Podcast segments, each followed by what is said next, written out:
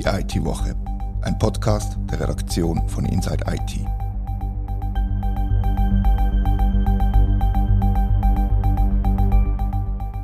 Herzlich willkommen zur IT-Woche. Es war eine ereignisreiche Woche, was Cybersecurity und Cyberangriffe angeht. Und über das müssen wir reden. Bei mir im Podcaststudio hocken Philipp Anz und Christian Wingeier.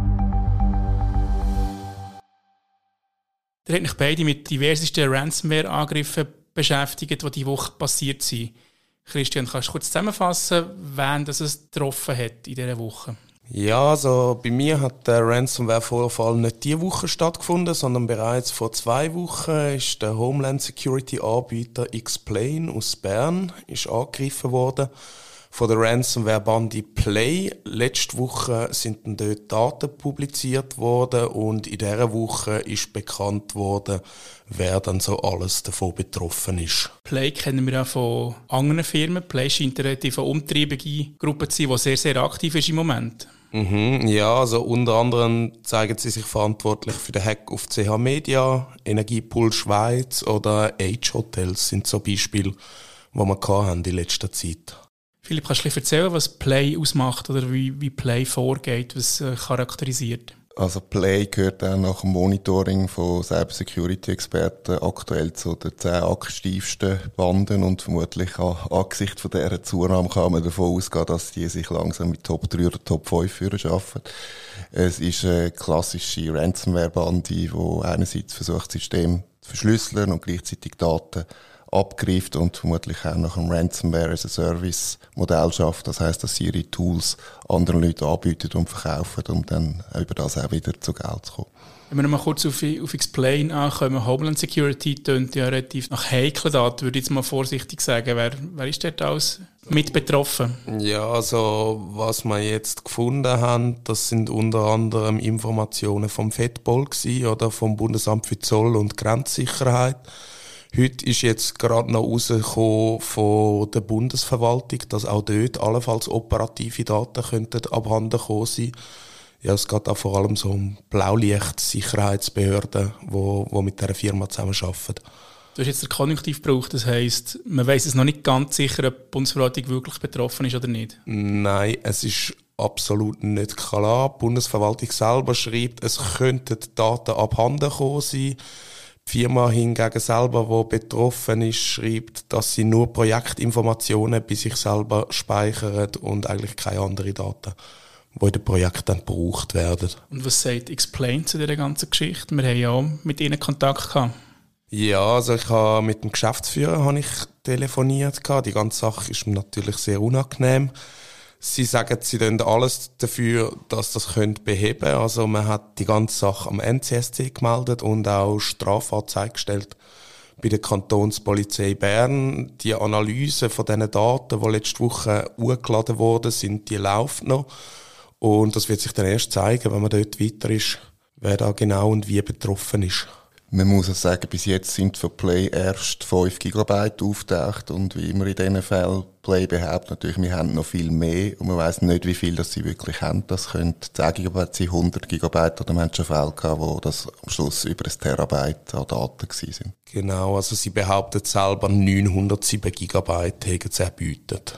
Okay, und das ist nachher so ein so ein Gamblen von Play, oder? Sie, sie behaupten etwas zum Lösegeld erbieten. Das ist das Hauptziel von Ihnen, nehme ich an, oder? Das ist das Hauptziel, wobei, um ein ihr Renommee äh, natürlich auch müssen zu, be zu können zu bewahren, ist es dann häufig schon so, dass die Datenmengen häufig dann wirklich auch so gross sind und zutreffen. Eben, und Explain sagt ja, dass keine Kundendaten betroffen sind. Sie haben sich letzte Woche noch bei mir gemeldet und gesagt, dass die Analyse unterdessen abgeschlossen sind von diesen, von diesen Daten und dass sie können sagen, dass keine Kundendaten betroffen sind, sondern nur halt Projektdaten, wie sie, wie sie es nennen, und keine realen Daten von den Kunden selber.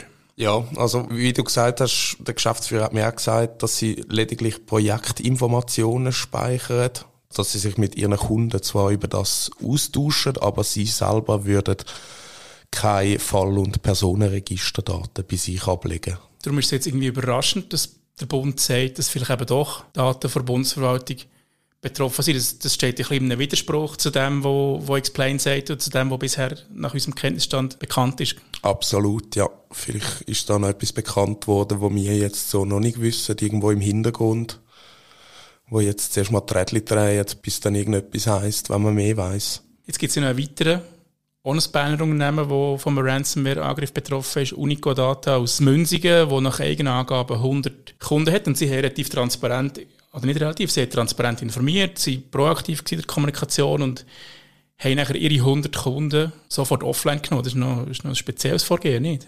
Das Spezielle ist aber vermutlich auch das Beste und das Sicherste, weil man noch nicht genau weiß, wo die Malware, Ransomware überall drinnen ist, dass man die Systeme zuerst einmal abschaltet, um das herauszufinden und die können zu bereinigen. Also eigentlich ist es das korrekte Vorgehen, das natürlich dann sehr äh, schwerwiegende Auswirkungen hat. Also in dem Fall ist es jetzt wirklich auch so, dass mit Ransomware eben nicht nur Daten weggekommen sind, sondern auch der Betrieb von verschiedenen oder vielen Unternehmen beeinträchtigt worden ist. Betroffen sind unter anderem die Kino Patte, also hat niemand mehr online Tickets kaufen eine Berner Gemeinde war offline gewesen, mitsamt der Website und noch eben sehr viele andere Unternehmen. Und trotzdem finde ich es bemerkenswert, wie offen und transparent nachher die Firma kommuniziert hat, obwohl sie eben 100 Kunden haben müssen, müssen offline nehmen. Das ist so, das ist verdankenswert, weil äh, es ist immer noch nicht in allen Fällen so, dass so transparent äh, kommuniziert wird und vermutlich ist es das Beste, wenn man, wenn man das merkt, dass man offen und ehrlich das, das auch kommuniziert, warum das jetzt in dem Fall sehr große Auswirkungen hat.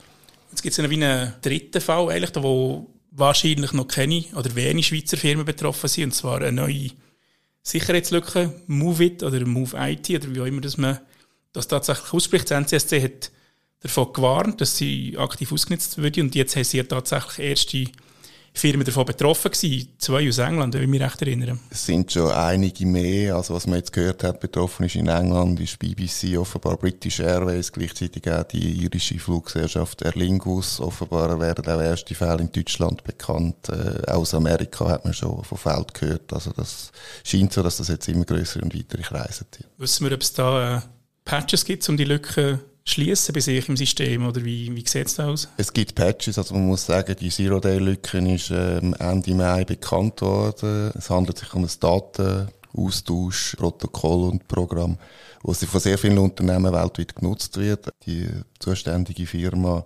Progress Software hat dann relativ schnell Anfang Juni Patches veröffentlicht, aber vermutlich kommt das jetzt doch schon zu spät für einige Opfer oder mögliche Opfer.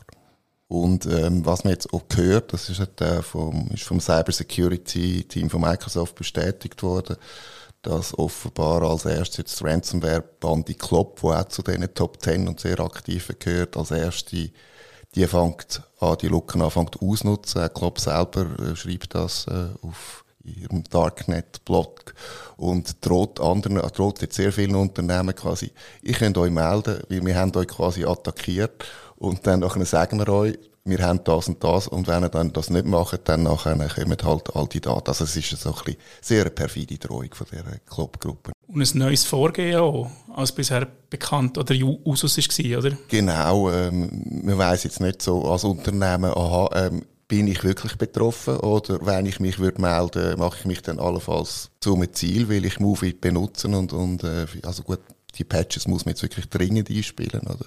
Vielleicht habe ich das ein bisschen spät gemacht. Also die, die Band die nutzt ein bisschen die Unsicherheit von, von Organisationen und Unternehmen aus jetzt in dem Fall. Und jetzt ist ja heute rausgekommen, dass eine Lausanner Organisation ist angegriffen wurde. Ist da eine von diesen beiden Banden, Play oder Club, dahinter? Du hast dich damit beschäftigt, Philipp? Nein, äh, da ist eine andere Bande dahinter. Ich habe bis jetzt noch keine Bestätigung, dass es wirklich zum Sägerangriff gekommen ist. Behauptet wird, dass, äh, wo die Promotion angegriffen worden ist, das ist äh, die Standort Tourismusförderungsorganisation aus der Watt, wo der Kanton dabei ist, Gastroverband und auch sehr viele lokale Winzervereinigungen zum Beispiel als, als Weinkanton. Die Band die nennt sich Dark Race und die ist brandneu. Also laut Blog von ihnen ist das etwa das 9. oder das 10. Opfer jetzt. Und erstmal bemerkt worden ist die Ende Mai und das könnte jetzt schon das erste Schweizer Opfer sein, falls der Angriff zutrifft.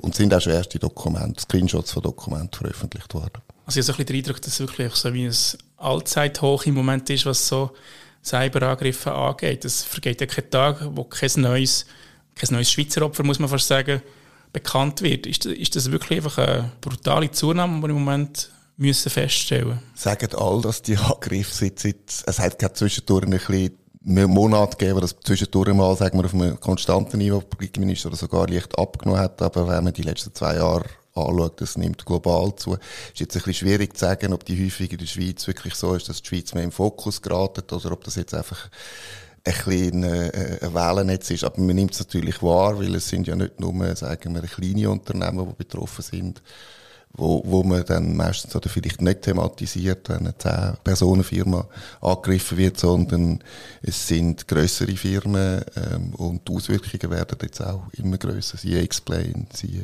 Unico. Oder ABB oder Bobst. Genau, ja. Und es passieren ja noch andere Sachen, wo man ja naturgemäß in erster Linie an einen Cyberangriff denkt. Man kommt an die Stadt Zürich hin, wo vor zwei Wochen, glaube ich, drei Stunden lang komplett ist offline war und mein erster Gedanke war der, es ist ein Cyberangriff und die Stadt hat selber den Stecker gezogen, um das System zu sichern. Aber man denkt einfach automatisch an so einen Cyberangriff, obwohl es sich nachher gar nicht als so einen herausstellt im Nachhinein. Das ist so, das ist sicher auch durch die Awareness, die jetzt geschaffen wird, die nicht schlecht ist, dass das quasi das auch in der, in der Gesellschaft und nicht nur bei, bei IT-Professionals und Interessierten nachher ist, ist natürlich dann auch so, dass wenn irgendetwas passiert im Internet oder digital, irgendwo ein Kassensystem ausfällt, dass das sofort alle gerade denken, ein bisschen, oh, es ist ein Cyberangriff. Da muss man auch der Stadt Zürich, ich kann sagen, die hat relativ schnell gesagt, wir gehen davon aus, oder wir wissen, es ist kein Cyberangriff gewesen, sondern wir sind vermutlich selber ein bisschen die schuld gewesen, dass das System offline gegangen ist. Also bei der Stadt Zürich war es tatsächlich ein Fehler gewesen von einem, von einem Mitarbeitenden, der eine Fehlkonfiguration eingespielt hat und dann sind die ganzen Systeme einfach abgelegen. Und der zweite Fall, wo, wo auch kein Ransomware-Angriff ist, ist äh, der Angriff auf die Parlamentswebseite, also parlament.ch und das ist handelt es sich um eine DDoS-Attacke, wie ich, wie ich heute Morgen herausgefunden habe. Das ist so. DDoS ist unangenehm für, für den Betrieb, aber kann man meistens relativ schnell beheben, weil es wirklich nur die Webseite für, für eine gewisse Zeit äh, lahmgelegt wird durch, durch so einen Angriff.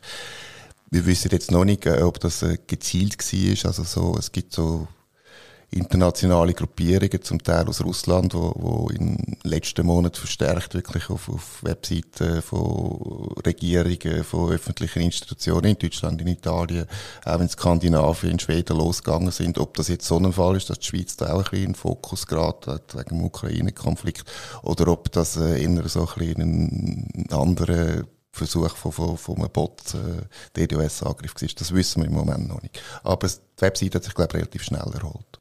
Ja, also heute Morgen hat es auf jeden Fall funktioniert, genau. Aber die Sprecherin hat gesagt, sinngemäß, dass, es, dass sie noch keine Warnung geben können und dass Spezialistinnen und Spezialisten dran sind und dass es immer wieder mal zu Verzögerungen oder Ausfällen kommen können. Aber der Verdacht liegt natürlich schon nach, dass weil es sich eben um die Parlamentsseite handelt, dass es einen politischen Hintergrund hat. Das ist relativ naheliegend, finde ich. Das ist sicher so, ja. Danke vielmals für das Gespräch und euch, liebe Hörerinnen und Hörer, danke vielmals fürs Zuhören. Wir freuen uns über Feedback an redaktion.insight-it.ch.